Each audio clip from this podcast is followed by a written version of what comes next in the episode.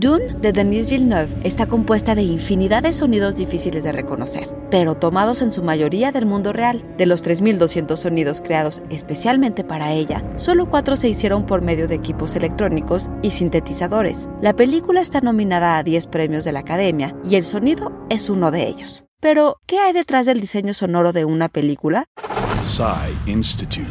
Masterpiece Your Life. Getting a call from Denis is, I think, akin to an actor getting that call there that they got the role.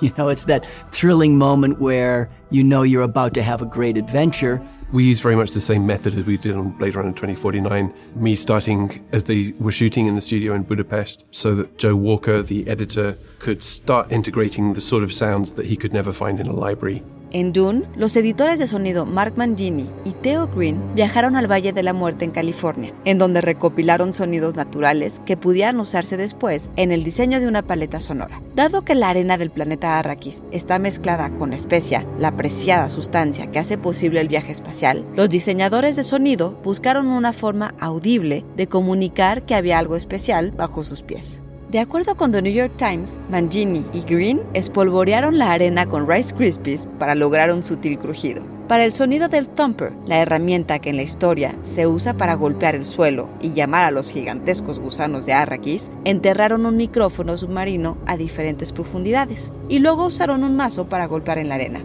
Además, Green grabó al perro de un amigo para darle más fiereza a las fauces del gusano y Mangini agregó el sonido de ballenas en sincronía con el thumper.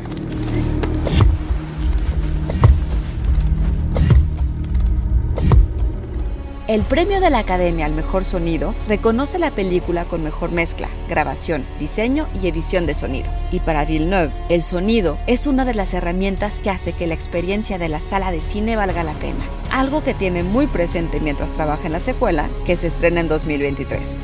John Antonio Camarillo, con información de The New York Times, el video de Sound of Dune de Warner Brothers Entertainment. Y grabando desde casa, Ana Goyenechea. Nos escuchamos en la próxima cápsula SAE.